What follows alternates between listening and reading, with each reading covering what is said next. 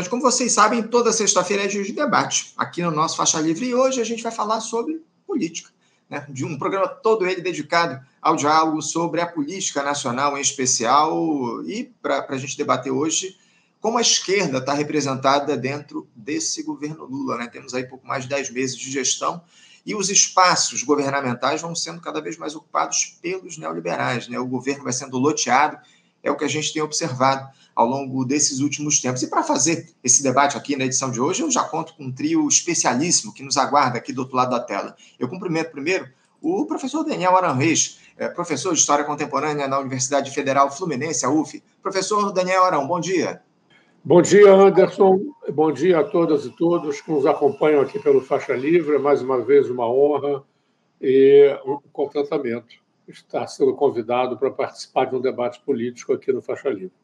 Alegria, honra é nossa. Sempre um privilégio recebê-lo aqui no programa, professor Daniel. Obrigado por ter aceitado novamente o nosso convite. E com o Daniel, eu também já tenho aqui aguardando é, do outro lado da tela o Valério Arcari. Valério Arcari, que é historiador e professor aposentado no Instituto Federal de Educação, Ciência e Tecnologia de São Paulo, o IFE. Professor Valério Arcari, bom dia.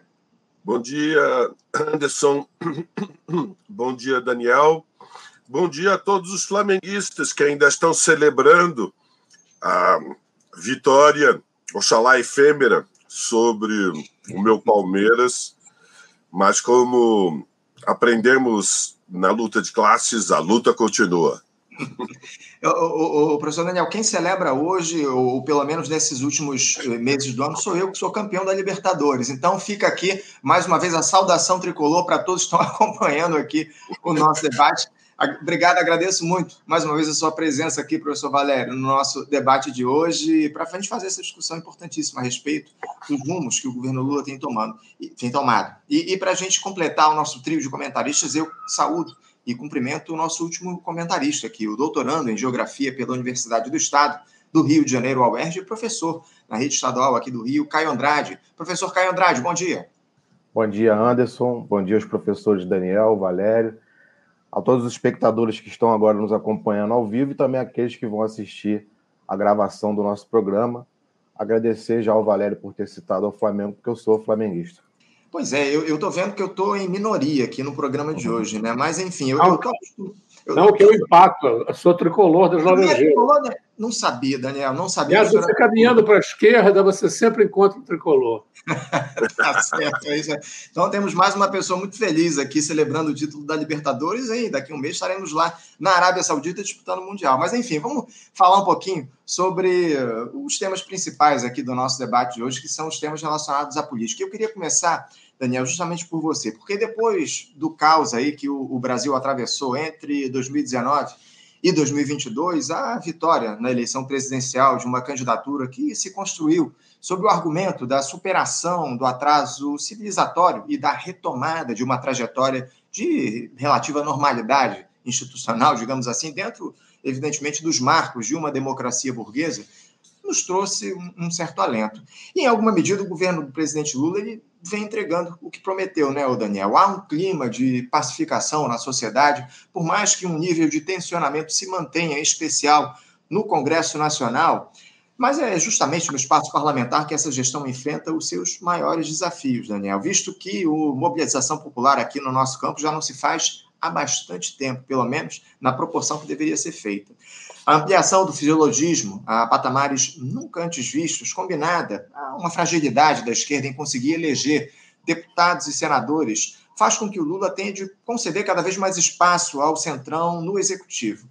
Um governo que prometia colocar o pobre no orçamento, professor Daniel, vai acomodando cada vez mais os interesses da burguesia, repetindo um receituário que historicamente mostrou-se perigoso para o campo progressista. Eu vou começar pela premissa aqui do nosso debate hoje, o Daniel. É, é possível dizer que a esquerda ainda está representada nesse governo? Quais espaços ela ocupa nesse momento na gestão Lula, professor Daniel? Bem, eu queria começar dando meu bom dia também ao, ao Valério e ao Caio. Eu sabia que eles estavam convidados aqui, mas não tinha certeza de que eles estavam presentes. Então, é, na minha primeira fala, apenas limitei o cumprimento ao Anderson, mas quero cumprimentar. É sempre um prazer estar aqui participando é, em debates com, com o Valério, o Caio ainda não conhecia, passo a conhecer a partir de hoje. Então, quero dar meus cumprimentos a, aos, aos com os quais a gente começa a dialogar a partir de agora. Então, Anderson, é, há uma polêmica preliminar que nós temos que travar sobre se é, o Lula é, e a corrente que ele representa dentro do PT, que é a corrente largamente hegemônica, pertence ao campo da esquerda. Eu me situo uh, no sentido de que ele pertence, sim, ao campo da esquerda. Respeito as posições que já dizem que o Lula não pertence propriamente ao campo da esquerda, mas seria melhor classificado como centrista né, ou, dar, ou, ou, dar a ele uma, uma outra denominação. Eu penso que é, essa não é uma avaliação é, correta, tendo em vista a realidade brasileira e o processo histórico brasileiro. Essas coisas, essa classificação de esquerda, de direita, é um, é um, é um topos que depende da análise concreta de uma situação. É, eu penso que o, que o Lula e os seus correligionários fazem parte de uma esquerda que eu denominaria moderada. Né? Uma esquerda moderada, uma esquerda conciliatória, né? Nesse sentido, é, essa esquerda está muito bem representada no governo. Né? Tem alguns dos seus expoentes é, com cargos no ministério e é, a gente encontra seus porta-vozes permanentemente na berlinda, né, defendendo suas posições, etc. O que não está representado, ou está minimamente representado no governo, é uma esquerda né, é, mais consequente, uma esquerda radical, no bom sentido da palavra radical. Radical no Brasil é uma palavra que é, tradicionalmente é, é equivale a sectário, né? a uma pessoa intransigente, intolerante. Radical, como no significado etimológico, são as pessoas que vão à raiz dos problemas. Né? Então, eu acho que essa esquerda radical está praticamente excluída e realmente não tem é, voz, né? a não ser ali é, na periferia desse imenso governo que o Lula constituiu, na sua, na sua veia tradicional conciliatória, é, multiplicando os ministérios para satisfazer os apetites variados. Então, ele concedeu um ou dois banquinhos lá de ministérios irrelevantes para partidários dessa esquerda consequente, como eu gostaria de chamar uma esquerda consequente, uma esquerda radical, que está praticamente excluída do governo. Né? Esteve praticamente excluída da campanha eleitoral. Né? A campanha eleitoral também foi uma campanha é, movida à conciliação. E eu penso, inclusive, que desse ponto de vista ela foi inconsequente, né? porque para mim não está nem um pouco claro que o Bolsonaro seria vitorioso ou é, teria mais votos se o Lula tivesse uma campanha mais definida né, mais discutida, mais aprofundada. Né? Mas eu acho que isso, exigir isso do Lula é, é, é exigir o gosto da banana comendo uma maçã. Né? A gente não pode é, reivindicar, é, não é razoável reivindicar de uma pessoa que tem compromissos definidos que ela desempenhe um, um outro papel. Né? Eu, eu, eu, inclusive, acho que o, que o Lula, devidamente pressionado, Agora mesmo o, o, o deputado Glauber Braga, né? eu estava ouvindo aqui a, a, a, última parte da sua intervenção, ele dizia né, que, que o Lula, num determinado momento, num determinado plenário, é, ele, ele, ele reivindicou né, pressão sobre o seu governo, e criticou os puxa-sacos. O Lula adora um puxa-saco. Né? Isso é conhecido em todos os meios que, que se aproximaram dele em algum momento. Né? Mas eu acho que, ao mesmo tempo, né, é, ele é uma figura complexa. Né? Ele, ele, ele também é acessível às pressões. Né? Eu acho que é, o, o, a grande questão é que a esquerda radical é, não tem conseguido, né, talvez por se encontrar também ela é, bastante impregnada pelo jogo institucional, né, o, o, jogo institucional ele tem um, um fator de atração é, muito grande. Né? Nós, historicamente, já constatamos isso, por exemplo, na Europa, onde partidos de esquerda importantes, com vocação, com programas revolucionários, foram, através do jogo institucional, completamente esvaziados do seu, é, do seu veso, né, da, dessa, dessa sua vocação revolucionária. E aqui no Brasil não acontece diferente. O jogo institucional tem uma dinâmica muito poderosa, né, tem uma, é, um poder de atração muito grande, é, e, e, não se trata apenas de dizer que as pessoas foram vendidas. Né? Eu, eu não gosto muito dessa, dessa ideia, é, é desse tipo de análise. É, é, é, o problema da dinâmica. Né? O, o, o Marx é, é, um, um, dia se referiu isso como o cretinismo parlamentar. Né? Quer dizer, há uma, há, uma, há uma dinâmica muito forte nessas instituições né, que levam as pessoas, às vezes até sem perceber direito, né, a se envolver é, nessa dinâmica. Eu acho que isso é o caso de uma boa parte dos, do, dos representantes que nós temos né, de uma esquerda que eu chamaria de radical, no bom sentido da palavra. Então, eu acho que é, o que cabe a essa esquerda realmente é, afinal, os seus propósitos, definir um, um programa. Né? A gente, às vezes, vê muito os deputados de esquerda mais radical se disputando um ou outro, né? é, quando não disputando votos em campanha eleitoral, disputando lugar na mídia, etc. Né?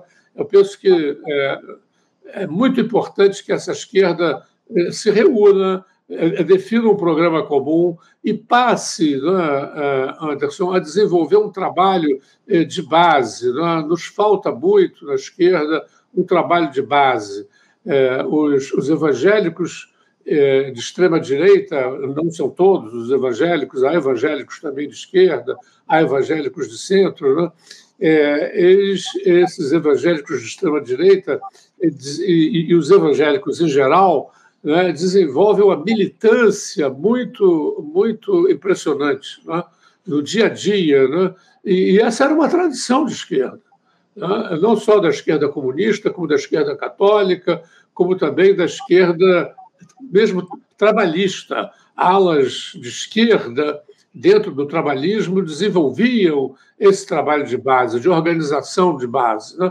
Isso foi é, muito, em larga medida, ainda continua a haver, evidentemente, trabalhos de base, porém, em larga medida, eu penso que mesmo a esquerda radical ela foi é, aspirada né, para esse, para esse jogo institucional. E, então, eu creio que esse é, o, é, o, é, um dos grandes problemas da esquerda. Não está, não é, não está representada no governo Lula. É? O, o, governo Lula, é, por vocação, né, não tem essa, essa, essa perspectiva de integrar é, elementos é, da esquerda radical no seu governo, salvo se houver uma pressão social bastante significativa. Nesse caso, eu penso que talvez, não necessariamente, mas talvez seja possível é, é, considerar uma mudança de propósitos e de dinâmica do governo Lula. Né? É, não é o caso no momento, né? como nós sabemos, o, a, os segmentos populares continuam muito desintegrados, muito com uma capacidade de mobilização muito pequena. Né? É, eu penso que as contradições sociais estão aí, apesar das melhorias econômicas evidentes, né? no nível do, do emprego, no nível do, é, do salário mínimo, né? e, é, das isenções concedidas à cesta básica, né? isso tudo representou uma, um, um, um enfim, é, momentos que representam uma melhoria, né? É, razoável das condições de vida também. Você falou aí numa pacificação. Né? Eu, eu, eu, sinceramente, Anderson, eu acho que a, a, democracia é o território do conflito, não é o território da harmonização, não é o território da, da é, harmonia é? e da pacificação. A, a, acho que no Brasil há um, há um entendimento muito é, é precário. Imagina se que a democracia é, é, é o movimento, é o, é o, é o, tempo da paz. Não, é o tempo da luta, o tempo o, o que os trabalhadores e todo mundo conseguiram gradativamente arrancando espaços democráticos né, aos liberais, que eram essencialmente antidemocráticos, sempre foram, né, desde as grandes revoluções lá de fins do século XVIII, Né? Então, os trabalhadores conseguiram, na luta, né, criar espaços democráticos e só pode, que só podem ser aprofundados né, através da luta. Né? Então, é, é, não é, a gente não precisa de conciliação. Né? Uhum. Essa pacificação, muitas vezes, o, o, vou citar aqui uma, uma figura insuspeita, né? João Helder Câmara, ele dizia com muita propriedade né? o, o que se considera o desenvolvimento pacífico de um país como o Brasil é construído em cima de uma violência inaudita uhum. sobre os pobres, sobre as pessoas desvalidas de direitos, desvalidas de, de, de, de qualquer tipo de, é, é, de perspectiva de vida, não? Os, os trinta e tantos milhões de pessoas que vivem na fome, os milhões que vivem submetidos às milícias, né, à insegurança geral. Então, eu penso que você tem aí um, um, um, uma questão até cultural de romper com essa coisa de imaginar que a democracia é o território da harmonia, é o território da luta e do conflito. Né? Sim, sim e, eu, concordo, eu concordo plenamente com você. Desculpa até te interromper, Daniel, eu, eu já vou até passar a palavra para o Valério. É, eu concordo plenamente que a democracia é o espaço da luta acima de tudo, mas o povo tem que participar dessa disputa da luta. E o que a gente tem observado, especialmente no nosso campo, é o povo cada vez mais distante desse diálogo, desse debate público, especialmente pelas escolhas que são feitas pelas esquerdas aqui no nosso país. Ô, ô Valério, passando a palavra para você, como é que você é, trata dessa premissa que eu trouxe aqui, do, dos, espaços que a esquerda ocupa dentro desse governo Lula? Como é que você vê essa questão? E pode ficar à vontade para comentar aí as falas também que o professor Daniel trouxe aqui para a gente. Bom, bom dia de novo. Uma satisfação te ver, Daniel, depois de tanto tempo. Você está intacto, igualzinho à última vez, Daniel, que nos encontramos. E satisfação, Caio Andrade, não, nunca, nunca, nunca estivemos juntos, mas é, o espaço do faixa livre é sempre bacana. É, eu vou ser bastante é, direto, digamos assim. Ou seja, pelo, por razões de tempo, não vou fazer muitas mediações. É, as mediações são necessárias, você sabe por quê? Nós que fomos educados no marxismo, nós estamos sempre preocupados em ver tendências e contratendências, pressões e contrapressões, conflitos e relação de forças. E, portanto, uma boa análise marxista ela exige fazer mediações e trabalhar em diferentes graus de abstração. É uma educação da mente para a procura da verdade, porque o mundo não é o que parece. Então, esta é uma premissa muito importante. A educação política dos trabalhadores mais avançados, dos, da juventude intelectual mais é, dinâmica, ela, ela é fundamental compreender que a luta de classes, a luta social, ela se manifesta como aparência. A aparência ela é uma revelação, mas ao mesmo, ao mesmo tempo oculta a essência dos fenômenos. Então, veja, nós não podemos julgar as pessoas por aquilo que elas pensam de si próprias. Isto é, um, é algo que a gente aprende na escola primária. Em geral, na segunda série, não precisa chegar na quarta série para entender que não se pode acreditar nas pessoas por aquilo que elas falam de si próprias. Portanto, é, o mundo que nos cerca, ele é complicado porque é um jogo permanente de simulação de interesses. Anderson. Então, vejamos: o governo Lula é um governo de colaboração, de concertação, de negociação social, portanto, é um governo de colaboração de classes. Então, mas veja o paradoxo: o PT. Eh, na minha opinião, concordando com o Daniel, é um partido de esquerda e um dos maiores partidos de esquerda do mundo.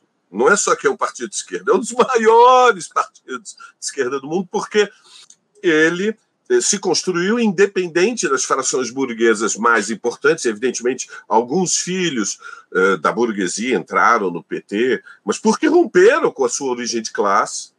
E dentro do PT existiram sempre eh, dois campos: o campo majoritário, moderadíssimo, eh, que foi abraçando de diferentes eh, fórmulas reformistas ao longo do tempo, uma esquerda radical e um campo mais no centro, que oscila entre as posições anticapitalistas e as posições é, reformistas.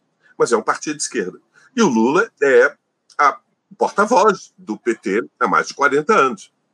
Então, a premissa para as pessoas normais é que quando um partido de esquerda assume a presidência, faz um governo de esquerda. Mas, no entanto, não é assim. O mundo é complicado. Por quê? Porque o Lula abraçou desde o início da campanha eleitoral, como também disse Daniel com toda razão, uma estratégia que era sinalizar para os setores dissidentes da classe dominante que o seu governo não seria um governo de esquerda, e por isso convidou ninguém menos do que Geraldo Alckmin, que foi quatro vezes governador do estado de São Paulo, o mais poderoso da federação, e onde está reunido o núcleo mais forte, concentrado e influente da classe dominante. Quantas vezes? Uma, duas, três, quatro, quatro vezes governador, leal representante da classe dominante, escolheu ele para ser seu vice. Portanto, uh, o sentido era neutralizar as desconfianças que poderiam existir no interior dos setores dissidentes da classe dominante, tinham se afastado do governo Bolsonaro é, por muitas razões, entre elas a principal em função do negacionismo na pandemia, e construir uma campanha depois um governo que incorpora não somente Simone Tebet, que foi candidata no primeiro turno contra ele, e é herdeira do campo político que foi é, a principal expressão da classe dominante durante 30 anos no Brasil, campo político do PSDB, do MDB e é, do antigo é, PFL, hoje democratas. Então, é, não só satisfeito, não ficou satisfeito só com incorporar este setor, depois foi incorporando novos setores, até que na última reforma ministerial, ministerial com o Fufuca, que eu não perco a oportunidade de pronunciar o nome, porque acho divertidíssimo, trouxe é, para dentro do governo a ala das oligarquias do Norte e do Nordeste, que se expressa através do Lira na, na chantagem da governabilidade. Portanto, é um governo que é, incorpora diferentes alas burguesas, mas isso isso, evidentemente, nos obriga a dizer que é um governo que respeita os limites do capitalismo, que não tem compromisso com reformas estruturais do capitalismo. É um governo de gestão dos negócios capitalistas, eventualmente poderá fazer, eh, ter iniciativas progressivas, como teve nos primeiros seis meses, ou seja, um novo desenho do Bolsa Família, eh, a recomposição do programa Minha Casa Minha Vida, políticas de natureza democrática, humanitária uh, e ambientalista, como a intervenção das Forças Armadas e Militares em Roraima para proteger a população Yanomami, a retomada de políticas sanitárias civilizadas, inteligentes, decentes, como o Plano Nacional de Vacinação, etc. Mas, na, na essência, é um governo de gestão do capitalismo, portanto, é um governo burguês. Dito isto, se nós não avançarmos na análise, esta, esta conclusão é parcial. Por quê? Porque é um governo burguês totalmente anormal. Anormal. Por, qual é a normalidade histórica? Ele é parte de uma família de governos eh, que são anormais.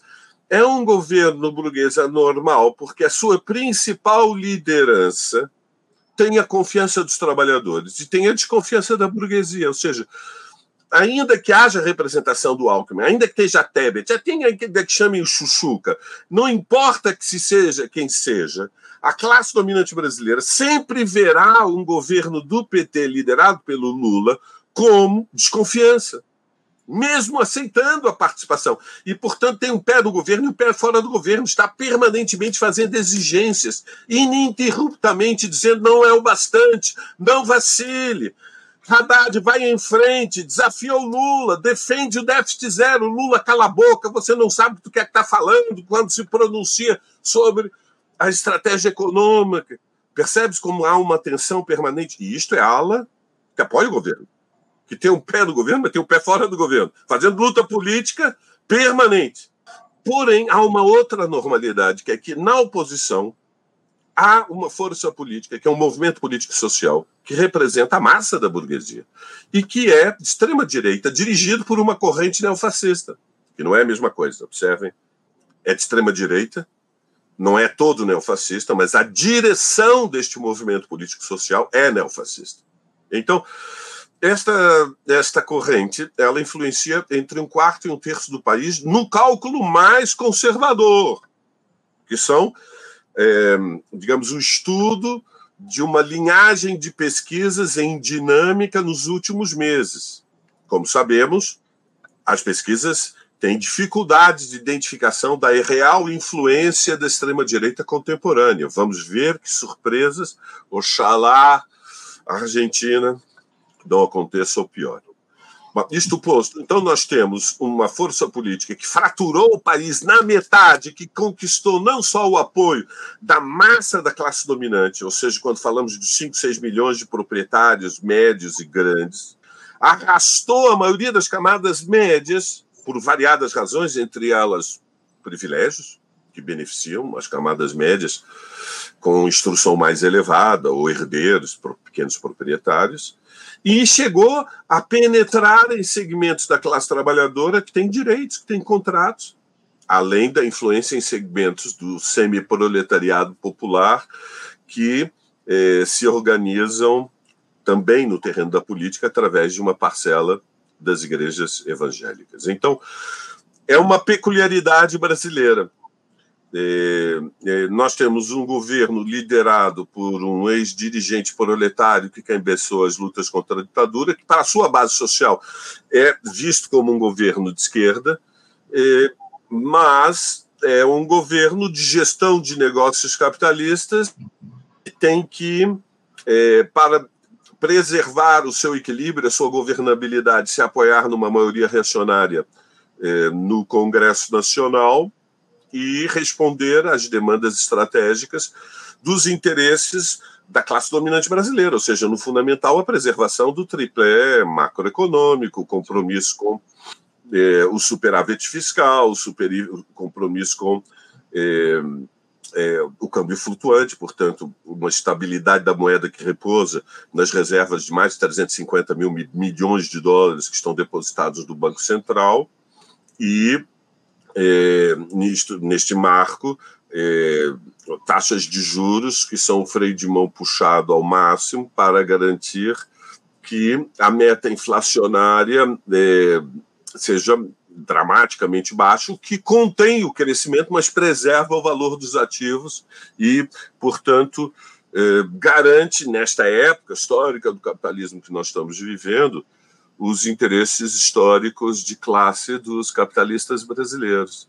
Então, e nesse marco, como disse o Daniel, com quem eu concordo inteiramente, a análise dele é, digamos, uma análise técnica, política correta, a esquerda radical está diante de um dilema. Né? O que, é que ela deve fazer? Uma parte dela decidiu entrar no governo Lula e assumir cargos no segundo, terceiro, quarto escalão. Outra parte dela oscilou para a oposição de esquerda, para a oposição sistemática. Eu estou entre aqueles que acham que estes dois caminhos são equivocados. Nós não estamos em 2003, 20 anos depois. Nós estamos num outro mundo. O mundo mudou qualitativamente, o Brasil também se transformou. Nós devemos manter a independência. Isso significa é, que nós defendemos o governo diante da extrema-direita, protegemos o governo no Congresso e nas ruas diante da extrema-direita, mas, ao mesmo tempo, não entramos no governo nem vamos para a oposição sistemática. Em resumo, é, eu sou, como você sabe, Anderson, aquarista, motociclista, saunista, palmeirense e trotskista. O mundo é complicado, Anderson. É, o, o, o Valério, é, ninguém esperava que esse fosse um governo de esquerda, está claro, isso estava claro desde a campanha eleitoral. O próprio Lula deixava isso muito evidente, que ele faria um governo de reconstrução nacional, de unidade, para derrotar o Bolsonaro nas urnas. O problema é que os espaços estavam sendo ocupados ali é, pela esquerda, é, por uma esquerda, uma centro-esquerda, digamos assim, estão sendo cada vez mais deixados de lado e sendo é, entregues aí ao fisiologismo. Eu queria ouvir agora a opinião uh, do, do, do Caio em relação a isso, tudo isso que foi dito, me chamou a atenção, inclusive, a fala do, do Valério, quando ele diz que é um governo burguês liderado pelo Lula, que é uma figura é, reconhecida como de esquerda. O, como é que você caracteriza o governo hoje e como é que você vê, o, o Caio, é, a participação da esquerda dentro do governo? Porque o próprio Valério disse que uh, parte dessa esquerda radical aceitou a ideia de ocupar cargos lá no segundo no terceiro escalão. Eu, sinceramente, discordo frontalmente dessa ideia. Eu não vejo é, é, a esquerda radical fazendo parte em nenhuma posição nesse governo. Mas como é que você vê essa questão, Caio? Eu vejo que, por mais que seja importante a gente discutir o caráter simbólico do que é o PT, da sua origem, as próprias características e idiosincrasias do presidente Lula, eu creio que tem um elemento aí dessa discussão que a gente não pode deixar de fora, que é a questão da estratégia. Qual é a estratégia hoje que é capaz de levar adiante uma luta consequente em defesa dos interesses imediatos e dos interesses históricos da classe trabalhadora?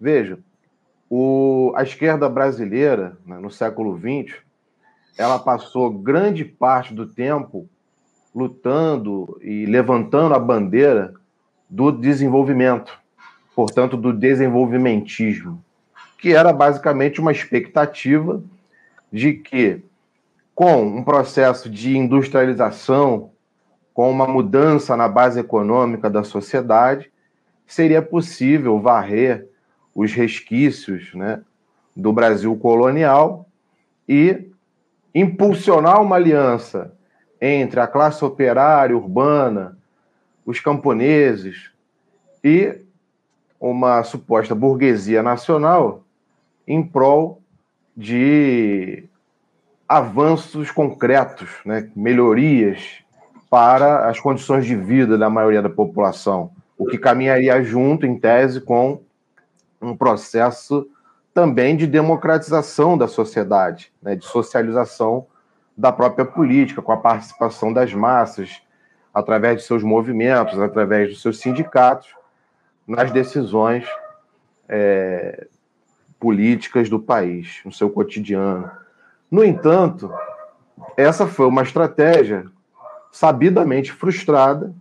Alguns já tinham entendido isso antes, outros é, foram pegos de surpresa com um golpe de 64, que interrompeu e sepultou qualquer esperança numa estratégia de transformação da sociedade brasileira, uma estratégia de revolução a partir desse viés desenvolvimentista.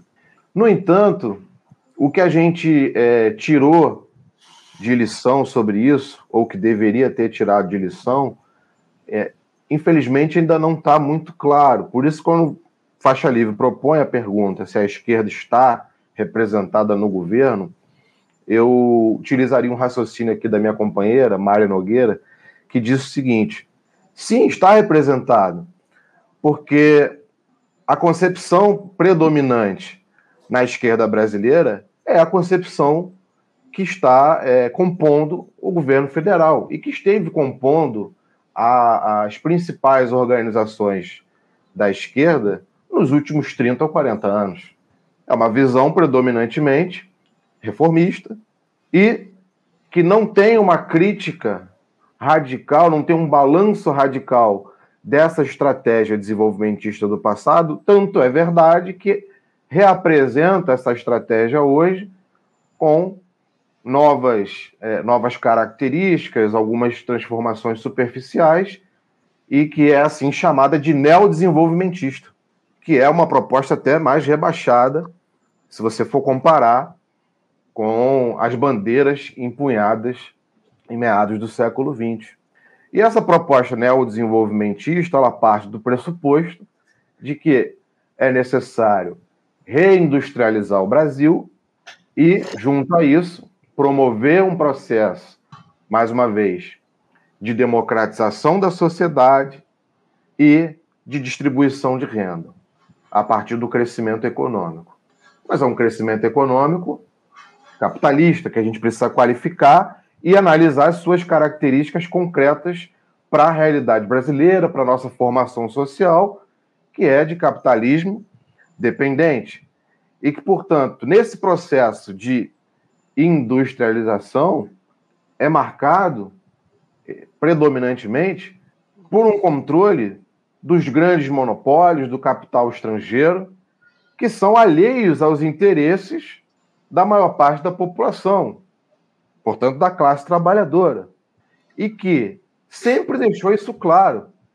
por mais que a burguesia não seja um bloco homogêneo, monolítico, nós percebemos que, desde a grande burguesia até os setores intermediários, é, tem um interesse comum muito evidente e prioritário, estratégico, eu diria, que é o interesse em frear qualquer tipo de avanço dos trabalhadores na sua capacidade de influenciar a nossa conjuntura, na sua capacidade de influenciar os rumos políticos da sociedade brasileira. Isso ficou muito claro no último período. É, a gente já, inclusive, já teve uma experiência razoável de estratégia neodesenvolvimentista sendo implementada de 2003 até 2016, e o resultado dela foi que, ao contrário do que se esperava por parte daqueles que defendiam essa estratégia, que era a possibilidade dos trabalhadores e trabalhadoras realizarem um acúmulo de forças para seguir avançando nas posições é, dentro da política nacional, o que aconteceu foi exatamente o oposto. O que a gente viu nesse período foi que a classe trabalhadora ficou cada vez mais desarmada e desmobilizada e desorganizada, enquanto que quem acumulou forças foram as grandes classes dominantes e que aproveitaram esse acúmulo de forças para, diante de uma crise que se abriu em 2014 é, na área econômica e que depois transbordou para a área social e política, viu diante de si a oportunidade para é, derrubar o governo Dilma. Vejam, apesar de tudo isso, nós não temos ainda, dentro da esquerda brasileira, a possibilidade de que essa análise, de que esse balanço atinjam a maioria das, das nossas vanguardas e que, portanto, chame as bases para fazer uma discussão dessa estratégia de como se comportar diante do atual governo com base nessa estratégia. Porque não dá para você fazer a, a discussão da política é, só, só a partir de considerações táticas. Eu assisti com muita atenção a excelente intervenção, entrevista do companheiro Glauber, que nos antecedeu aqui, e ele falou corretamente, ao meu ver, dos fundamentos, dos pilares do bolsonarismo. Ele citou o fundamentalismo, ele citou os braços armados, né, militares, polícias, CACs, etc., e a ortodoxia liberal, levando em conta que o governo Lula foi é, uma vitória importante nossa, né, que todos nós que fizemos a campanha para elegê-lo no segundo turno, e, e para barrar o avanço justamente desse pilar do fundamentalismo, desse pilar armado, né, seja por dentro ou por fora do Estado, e que nesse sentido houve é, êxito, né, um êxito tático aí nas eleições de 2022.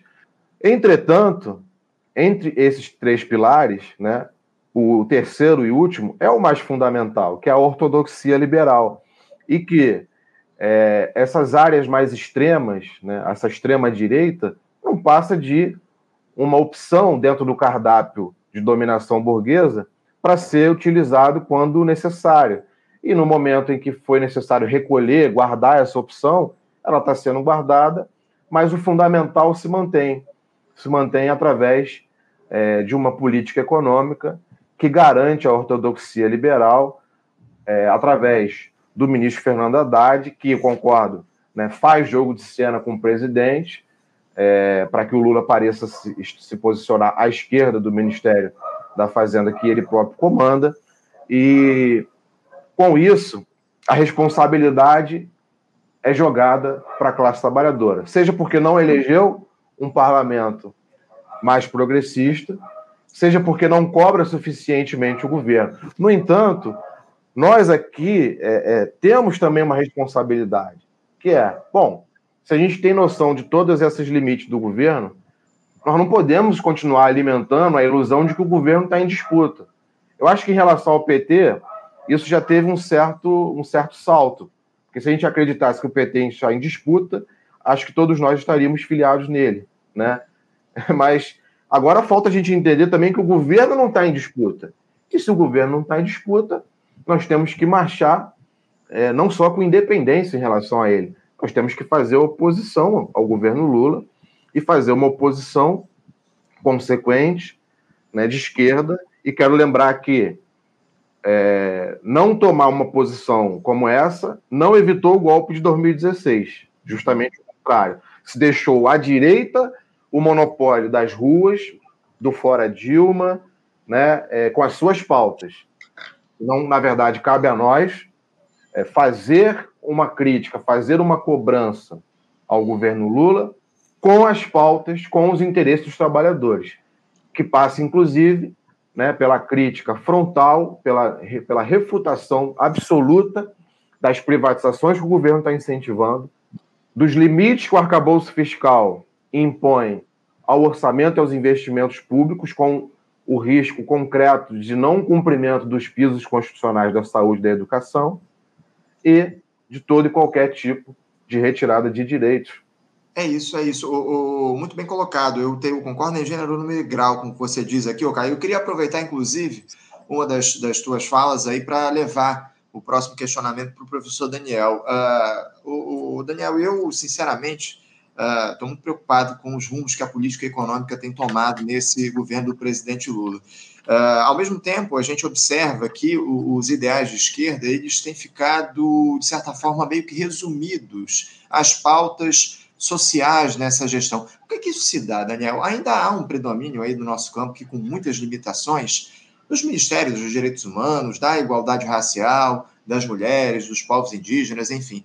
Nas pastas que tratam aí das políticas econômicas, por exemplo, na Fazenda, é, com o Fernando Haddad, como disse aqui o Caio, no planejamento, no desenvolvimento, indústria, comércio e serviços, quem manda são os neoliberais. É, mais um exemplo disso é essa entrega recente aí da Caixa para o Centrão, né? Banco Público que tem aí como principais atrativos os recursos do Minha Casa Minha Vida, do Bolsa Família, próprio PAC, né? O Programa de Aceleração do Crescimento, nessa sua nova fase. Eu queria que vocês me dissessem, começando por você, o Daniel, por que, é que isso se dá, essa divisão muito bem definida dos espaços dentro do governo, com a burguesia tomando conta do dinheiro e o governo adotando essa opção passivamente. E o que é que isso representa, o Daniel, diante da necessidade de se avançar em um programa efetivamente popular?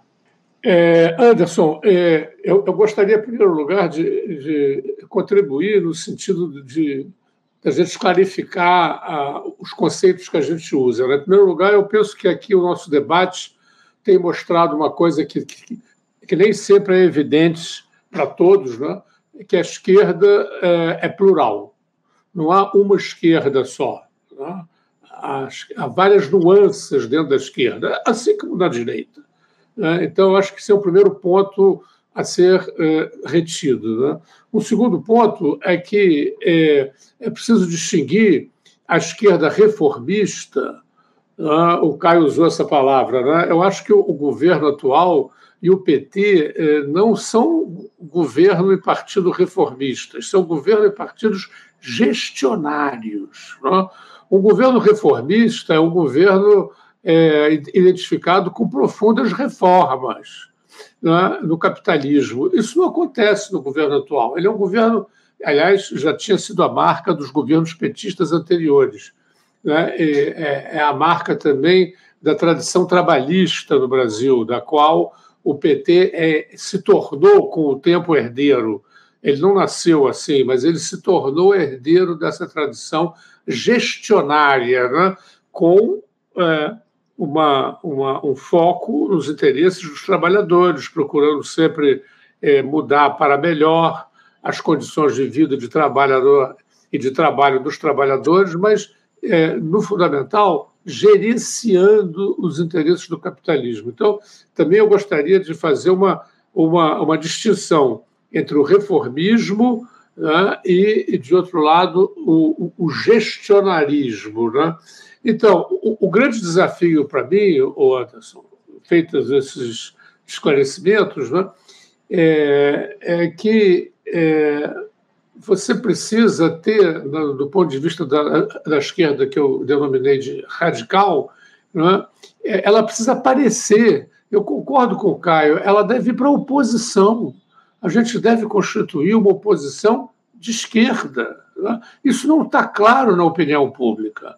A opinião pública imagina que a esquerda está no governo, está com o Lula, e faz críticas, às vezes, ao Lula e ao governo do Lula, porém, é, mantendo essa, essa ideia. Eu acho que é preciso que apareça para a opinião pública uma oposição de esquerda ao governo. Isso não quer dizer que ela vai ser uma oposição sectária. Eu compreendo a posição do Arcari quando ele quer dizer uma esquerda independente, quer dizer, essa, essa oposição de esquerda pode, pode votar eventualmente com o governo, é, pode não fazer uma oposição é, intransigente ao governo, mas é preciso que se clarifique para a opinião pública que existe uma oposição de esquerda no Brasil.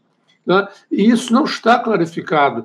E para isso é preciso que, que, que os representantes, as lideranças da esquerda, da esquerda mais consequente, né, é, se reúnam e definam um programa, metas, não um programa é, geral, abstrato, mas metas imediatas a serem cumpridas e, e, e para que elas se convertam em algo de, de aglutinação, né, em, em algo que possa aglutinar, que possa mobilizar as pessoas. Eu acho que isso falta dramaticamente é, na, na, na, no quadro político brasileiro. Né? Eu, eu, eu, eu, inclusive, isso permitiria abrir discussões sobre temas que estão sendo muito importantes na mobilização das direitas, os chamados temas culturais. Né? São temas que o, o, o governo inibe a discussão, porque isso pode levar à perda de votos, né? e inibe também a progressão é, é, de uma perspectiva de esquerda no, no país. Né? É, é porque você fica é, bloqueado, você não pode discutir a interrupção voluntária da gravidez, você não pode definir, é, discutir a questão da cura gay, não, você não pode discutir nada que possa nos afastar dos, dos evangélicos mais reacionários. Né? Quer dizer, isso bloqueia a, evolução, a discussão do país. Não é? Então, eu penso que é, é o desafio uh, nosso não é ampliar a, as posições da esquerda uh, uh, no governo. Não? O desafio nosso, a meu ver, o principal desafio nosso, a meu ver, é construir uma oposição de esquerda ao governo Lula. Uma oposição, eu volto a dizer, que não vai ser uma oposição sectária, né, que vai se distinguir claramente da oposição de direita, né, e isso precisa se tornar visível à opinião pública. Isso, com metas diferentes do governo, com objetivos diferentes, né, com, uma, com, uma, perspectiva diferente, uma perspectiva de mobilização da sociedade. Né. O Lula não quer ser pressionado? Vamos pressioná-lo. então, é, é, é, é, vamos testar, né, como disse o, o, Valério, e você mesmo disse, né, é, é impressionante como a direita, tendo posições substantivas do governo, ela não deixa de pressionar permanentemente o governo. Né? É uma tensão permanente. E, e, e, a direita é, é, brasileira é, conhecida pela sua consequência. Né? e ela tem atuado nesse sentido, tem defendido os seus interesses. O que nós precisamos é não é de ampliar a oposição de esquerda no governo, é constituir uma oposição de esquerda ao governo.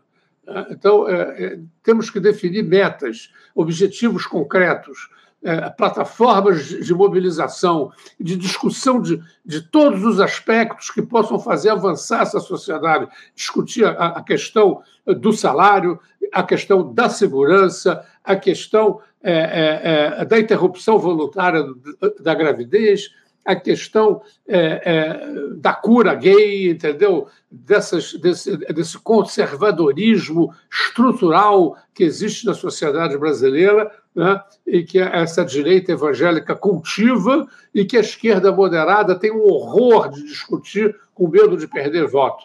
Né? E isso faz com que a gente não avance é, em nenhum sentido nessa, nessa, nesse país. Né?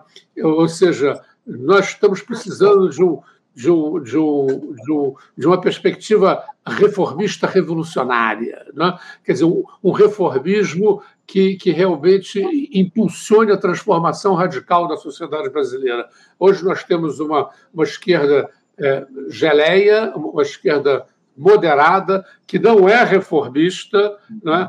se preocupa apenas em gerenciar o capitalismo, né? é, leve, é, é o distingo da direita republicana, ou mesmo da direita democrática, né? é, é, é gerencia o capitalismo a favor de interesses dos trabalhadores, mas sem é, impactar em nenhum aspecto essencial do regime capitalista brasileiro atual. obrigado, Daniel. O, Valério, é, eu, eu tenho muito acordo com o que diz aqui o professor Daniel, mas é, a partir disso que ele coloca aqui para a gente, eu queria trazer uma provocação aqui. É, próprio, a própria ala é, dita de esquerda que apoia o governo Lula tenta interditar a construção de uma, de uma oposição de esquerda a esse governo. A gente vê, cada dia que passa, esses discursos se reproduzindo. Quando alguém faz um discurso contrário às ideias dessa gestão Lula, muita gente diz que esse tipo de, de defesa acaba alimentando a retórica de extrema-direita no país e fazendo com que o bolsonarismo ganhe força. Como é que você vê essa, essa questão que trouxe o Daniel da necessidade de se construir uma oposição à esquerda desse governo e também essa estratégia que tem sido adotada por setores do governo de tentar interditar essa discussão? Eu penso que eu penso que a esquerda marxista, a esquerda socialista, a esquerda anticapitalista deve ter muita inteligência tática e lucidez estratégica. Isso exige, em primeiro lugar, para marxistas, eh, termos uma análise da relação social de forças. No Brasil há uma situação hoje um pouco atípica, Anderson, porque eh, a vitória do Lula sobre o Bolsonaro por uma margem estreita alterou a relação política de forças, mas não inverteu a relação social de forças. Ou seja, no Brasil nós tivemos, em meados da década passada, a partir da é, do impeachment da Dilma e do golpe institucional que articulou a posse de Temer, abriu caminho para um conjunto de contrarreformas que acumularam derrotas e, a, e, e, finalmente pavimentaram a via para a eleição da extrema-direita, transformando o Brasil no primeiro laboratório de um país importante, realmente, entre os dez mais importantes do mundo, para um governo de extrema-direita. É, esta relação social de forças ela ainda não foi invertida, ou seja, é, prevalece entre os trabalhadores, entre a massa da classe operária, entre a população urbana salariada com contratos, sem contratos, entre os oprimidos, a, a, a maioria negra, o movimento feminista, os movimentos LGBTs, os movimentos ambientais, mesmo os movimentos culturais, ainda prevalece insegurança. Então, qual é o centro da tática? O centro da tática é derrotar o bolsonarismo. Derrotar o bolsonarismo. Veja, a derrota eleitoral não foi o bastante. E, portanto, é, a palavra de ordem política que pode abrir o caminho para uma mobilização de massas é prisão para Bolsonaro, sem anistia nenhuma vacilação na repressão aos golpistas, ao mesmo tempo que nos apoiamos nas reivindicações concretas dos trabalhadores e impulsionamos mobilizações que tenham é, respaldo de massas. Por exemplo, as forças que a, e, nos organizamos através do PSOL, estivemos é, à frente da construção de uma frente única que incorporou desde setores mais moderados do sindicalismo brasileiro, como a força sindical, até os mais radicalizados, na construção da greve unificada dos metroviários, dos ferroviários e dos trabalhadores da Sabesp contra a privatização de, da companhia do metrô, da, da, CPTM e da própria Sabesp, que é a joia da coroa das privatizações que o bolsonarismo quer abrir o caminho no Brasil. Ou, na recente, esta semana, a Mobilização Nacional de Trabalhadores Federais, eh, liderada pela Fazubra, pelo Sinasef, pelo Andes, no recente dia 7 e 8, reivindicando, apresentando as suas reivindicações específicas, digamos, salariais, de condições de trabalho. Portanto, a questão é nós combinarmos um programa de ação que coloque em, em, em movimento setores amplos de massa com uma campanha política de agitação que incide na consciência e abre um caminho para desbloquear esta relação ainda desfavorável na estrutura da sociedade, quando nós pensamos as posições que as classes têm entre si. Bom, isto posto, é, eu estou entre aqueles que defendem que nós temos que criticar tudo que está errado no governo Lula. Mas nós temos que saber a diferença entre agitação e propaganda. Tem que criticar tudo que está errado. Mas é, é, é, perigoso quando a esquerda perde a educação das gerações anteriores. Ou seja, agitação são poucas ideias para muitos. Propaganda são muitas ideias para poucos.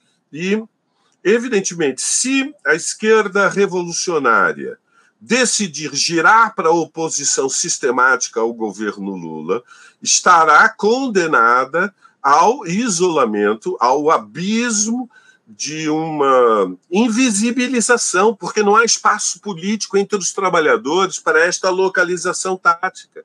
A expectativa da imensa maioria dos trabalhadores, inclusive na nossa base social, daqueles que estamos no campo anticapitalista, como é o segundo partido da esquerda, o mais importante, o Partido Socialismo e Liberdade, tem expectativas ainda no governo Lula, tem ilusões, e o mundo das ilusões, é, é, as ilusões não morrem sozinhas, Anderson. Ela, elas se.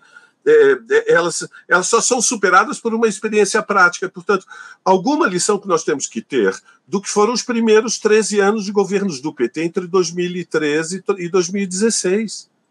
Porque durante esse intervalo, o PSOL, e não só o PSOL, o PSOL e o PSTU, foram oposição sistemática, foram oposição de esquerda sistemática. O, o desenlace desse processo foi que ficaram reduzidos a muito pouca expressão, quase a marginalidade. E, portanto, é, alguma lição nós temos que tirar dos erros táticos do período histórico anterior. Por quê?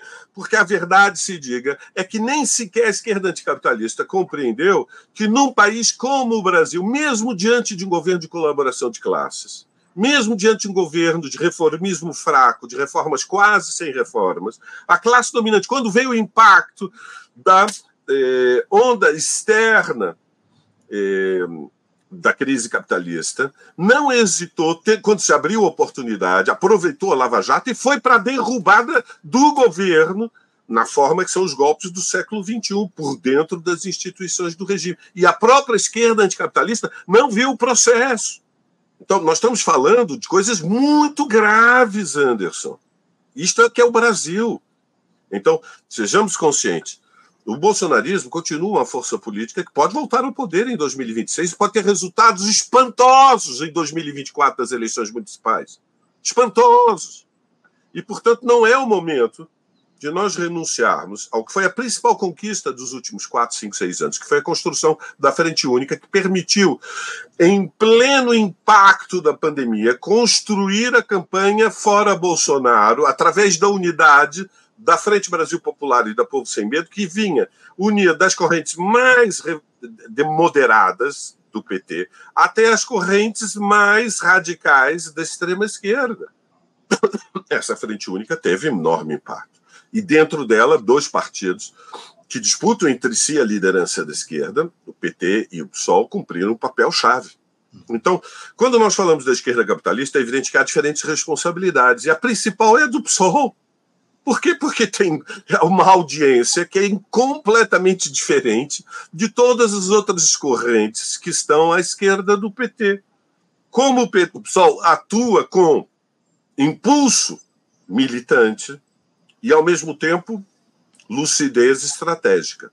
Este, este caminho ele é difícil, seguramente já cometemos erros, voltaremos a cometer erros, mas eu creio que passa pela capacidade de votar contra o governo quando ele está errado, denunciar no terreno da educação política todas as eh, eh, todas as capitulações do governo Lula, que são muitas, começando pelo arcabouço fiscal, evidentemente, nesse caso o pessoal votou contra, mas ao mesmo tempo procurando dar respostas que colocam setores da sociedade, movimentos de massa em ação. Porque os partidos de esquerda, eles não podem ser só partidos eleitorais que têm representação no Congresso, que os deputados fazem discurso. Tudo isso tem importância, dá visibilidade, cria referências, tem pontos de apoio, mas a questão central é como são instrumentos de luta que organizam milhares, dezenas de milhares de pessoas para, a partir da base, impulsionar movimentos que de fato incidem e transformam a realidade. Campanha contra a privatização da Sabesp. Impedir, criar uma barreira, se apoiar na mobilização de massas, despertar a vontade de milhões. Este é o caminho. Há quem pense que não, que isso não é prioridade. Que a prioridade é ser oposição frontal ao governo Lula e fazer a denúncia. A denúncia, a denúncia é uma esquerda revolucionária, apaixonada pela ideia declamatória de que anunciar a necessidade da revolução socialista vai ajudar a consciência de milhões.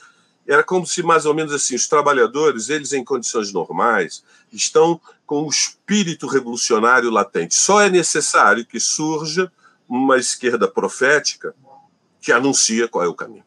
Não é o bastante. A verdade é que os trabalhadores só abandonam as ilusões reformistas através de uma experiência prática que demonstra que o caminho das reformas está bloqueado de maneira intransponível pela reação furiosa da classe dominante, que aí é necessário avançar até a ruptura. Uhum. Então, o nosso drama, concordo inteiramente com o Daniel, não é que o governo do PT eh, é reformista. O nosso drama é que ele não é reformista, pessoal. Esse é que é o drama histórico do Brasil. O Brasil exige, o capitalismo periférico brasileiro entrou em estagnação, e mesmo nos limites do capitalismo, e portanto as expectativas e ilusões reformistas das massas, a realidade da desigualdade, da injustiça do que é o capitalismo brasileiro exige um governo reformista, um governo que coloque na pauta a legalização do aborto, que coloque na pauta.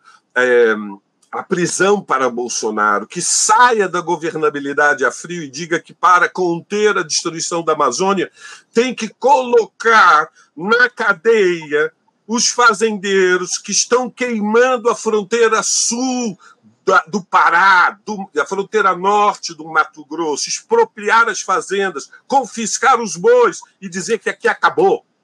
Bolsonaro perdeu a eleição.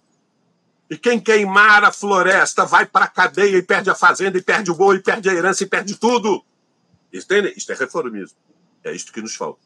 O, o, o Valério, eu, a gente já está se encaminhando aqui para o finalzinho do nosso debate. Inclusive, vou passar a última palavra aqui para o Caio uh, se posicionar. E eu queria fazer uma provocação a partir do que o Valério disse. Ele, o, o Valério comenta aqui, ele adota a, a tese de que uh, essa esquerda dita revolucionária se colocando em oposição ao governo Lula, ela se é, posicionaria numa, num, como um, um, isolamento em relação à classe trabalhadora. A minha pergunta para você é a seguinte, o, o, Daniel, o Caio, para a construção justamente de uma consciência coletiva é, a respeito do que dos dramas que a gente atravessa, não é justamente necessário a gente fazer a denúncia de que essa gestão é, do presidente Lula, dessa gestão de grande aliança liderada pelo presidente Lula, ela, no plano de fundo, ela não defende os mesmos ou ideais semelhantes que defendia o governo Bolsonaro, que é justamente o aval aos planos da alta burguesia aqui no nosso país, porque, na minha avaliação, o plano de fundo é esse. Ainda que os métodos sejam muito distintos, né, e a gente não pode deixar de considerar isso, eu acho que no plano de fundo está essa ideia da defesa dos interesses da alta burguesia. Justamente essa crítica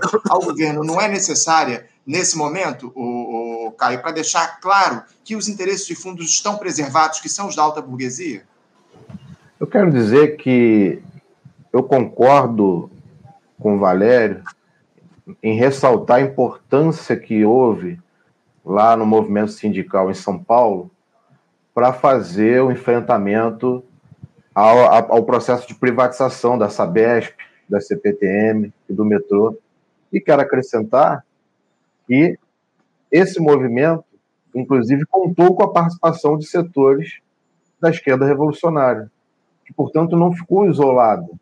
Na verdade, o que a esquerda revolucionária defende é que mobilizações como essa, que ocorreram em São Paulo, se nacionalizem. E nisso poderão contar, com certeza, né, com a participação dos setores mais radicais existentes é, entre as organizações dos trabalhadores. Agora, Anderson, eu acho que a gente não pode encerrar esse programa sem problematizar, sem fazer uma reflexão sobre os limites do que é o etapismo dentro da esquerda. Porque o etapismo já nos conduziu a muitos erros no século XX e continua nos levando a equívocos no século XXI. Já houve a crença de que primeiro era necessário desenvolver o capitalismo nacional para derrotar o latifúndio, os monopólios e o imperialismo. Hum? Quando, na verdade, é, o desenvolvimento do capitalismo nacional estava atrelado e associado aos monopólios, aos latifúndios e ao imperialismo. Hoje, é, se coloca um neoetapismo. Primeiro é necessário derrotar o bolsonarismo para depois os trabalhadores defenderem seus interesses de forma independente. Eu quero dizer que é, nem o próprio PT seguiu essa tese para que pudesse crescer e se consolidar na sociedade. Porque se o PT tivesse seguido essa, essa tese, ele nunca teria o tamanho que ele tem hoje. Porque justamente no momento em que ele foi criado, nos anos 80, o PT lutava contra o etapismo do PCB. O PCB dizia o seguinte: primeiro é necessário isolar a ditadura. Primeiro nós temos que liquidar de vez com a ameaça a volta do regime militar. Depois a gente defende os interesses dos trabalhadores de forma independente. PT disse não e foi participar das greves operárias. E o PT ganhou o reconhecimento da classe trabalhadora por tomar essa posição. E o PCB entrou em crise naquele período. Né? O que nós estamos vendo hoje, é claro, cuidado para não ter aqui nenhum anacronismo, eu estou falando com dois especialistas aqui em história, mas, apesar dos limites dessa comparação, é, eu acho que, na essência, a gente precisa, mais uma vez, tomar cuidado com o etapismo. Porque nesse raciocínio de que primeiro nós precisamos derrotar e prender o Bolsonaro, para depois colocar em primeiro plano as pautas classistas do proletariado, a gente vai naufragar junto com mais um processo de esgotamento do Pacto Social no Brasil, porque esse Pacto Social tem data de validade. No momento em que a economia começar a reduzir o espaço de manobra do governo, a classe dominante tem vários instrumentos para derrubar o PT. Já mostrou isso com a Lava Jato, já mostrou isso com o parlamento que controla, com a mídia, com diversos mecanismos.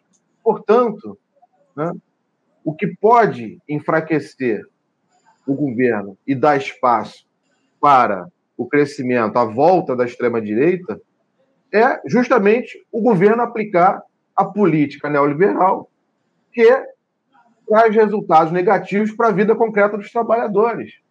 E são os ministros do próprio PT que implementam isso. Não é, não é só o Fufuca, é o Fernando Haddad, né? é o Rui Costa, na Casa Civil.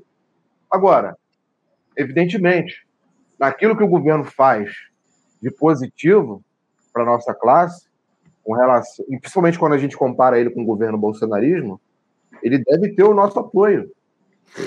Isso. Né? É, é o que o Daniel até colocou. Não podemos ser sectários é, e não enxergar os avanços, né? as medidas positivas do governo. Agora, a decisão sobre a nossa relação com o governo não se dá com base é, na avaliação de questões pontuais, de medidas específicas. Nós temos que fazer o debate que eu coloquei no início, na minha opinião, que é o debate da estratégia. A estratégia do pacto social, da gestão do capitalismo, como colocou aqui né, o professor, ela é a estratégia que vai garantir a conquista dos interesses dos trabalhadores, de ganho real, de salário mínimo, de anulação da reforma da Previdência, de anulação da reforma trabalhista, por exemplo, de fim de todo e qualquer tipo de teto de gastos, ainda que agora ele esteja com um novo nome, de arcabouço fiscal, de não privatizações, como o governo está querendo incentivar, já está começando, inclusive, a financiar pelo BNDES a privatização de presídios com debêntures incentivadas. É isso que a gente tem que refletir, companheiros e companheiras, e eu quero saudar aqui o Faixa Livre por ter promovido esse debate, que eu acho que foi muito importante para é, colocar aqui as posições e contribuir para a reflexão dos nossos caminhos aí no curto, médio e longo prazo. Só não quero é, deixar de dizer, antes de encerrar, que é, é necessário a gente prestar toda a solidariedade aqui no Rio de Janeiro, principalmente para quem é daqui, ao Movimento Unificado dos Camelôs, que fez uma ocupação na Rua do Riachuelo, lá na Lapa, ocupação Gilberto Domingos, questionando é, é, o modelo de cidade que exclui os trabalhadores é, do centro, do acesso à moradia. Inclusive, nós do PCBRR enviamos alguns militantes para passar a noite lá nessa ocupação e fazemos aqui um chamado para que todas as organizações compareçam, prestem solidariedade a essa iniciativa do MUCA. Né? E também devido à necessidade de fortalecer o Comitê de Solidariedade ao povo palestino, que ontem realizou é, um ato da Candelária até o consulado dos Estados Unidos, um ato que foi maior do que os últimos, mas que a gente ainda precisa avançar, fortalecer esse espaço para que a gente possa barrar né, o genocídio promovido pelo sionismo lá na faixa de Gaza, principalmente. Obrigado aí, companheiros. Um abraço a todos. Eu, eu que agradeço, Caio, a tua presença, a tua participação e a tua fala importantíssima a respeito dessa questão da, do povo palestino, da necessidade da gente fazer a defesa é, do povo palestino diante desse massacre que ele tem sofrido lá no Oriente Médio. Mas eu quero agradecer, além de você, Caio, quero agradecer também a participação do professor Daniel Arão Reis. Professor, muito obrigado pela sua presença aqui nesse nosso debate importante que a gente trouxe nessa sexta-feira. Eu que agradeço mais uma vez. Né? Acho que o nosso debate foi bom e proponho que é, o Faixa Livre aprofunde essa discussão né, sobre os caminhos da esquerda no quadro atual brasileiro, né? Para além da participação ou não é, da esquerda no governo Lula. Obrigado, obrigado, Daniel. O Valério, eu também quero agradecer demais as suas importantes contribuições aqui no nosso debate de hoje. Muito obrigado por ter aceitado o nosso convite mais uma vez, Valério. Bacana, viva Faixa Livre, Palestina Livre. Uma alegria te rever, Daniel, depois de tantos anos, firme e forte, muita saudade, aquele abraço. Satisfação te conhecer, Caio, é, firme e militante, aguerrido. E, como sabem, a luta não termina enquanto não acaba e o Palmeiras está ainda na disputa. Portanto, que tremam os botafoguenses, que a luta não termina enquanto não acaba. E nós temos uma arma secreta, que é o Hendrick.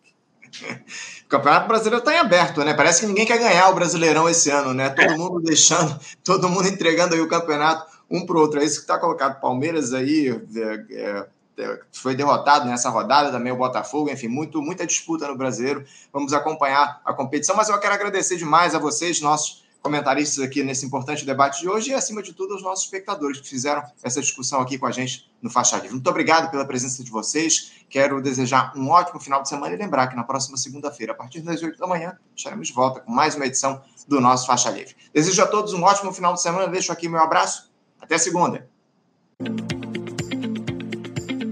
Você, ouvinte do Faixa Livre, pode ajudar a mantê-lo no ar.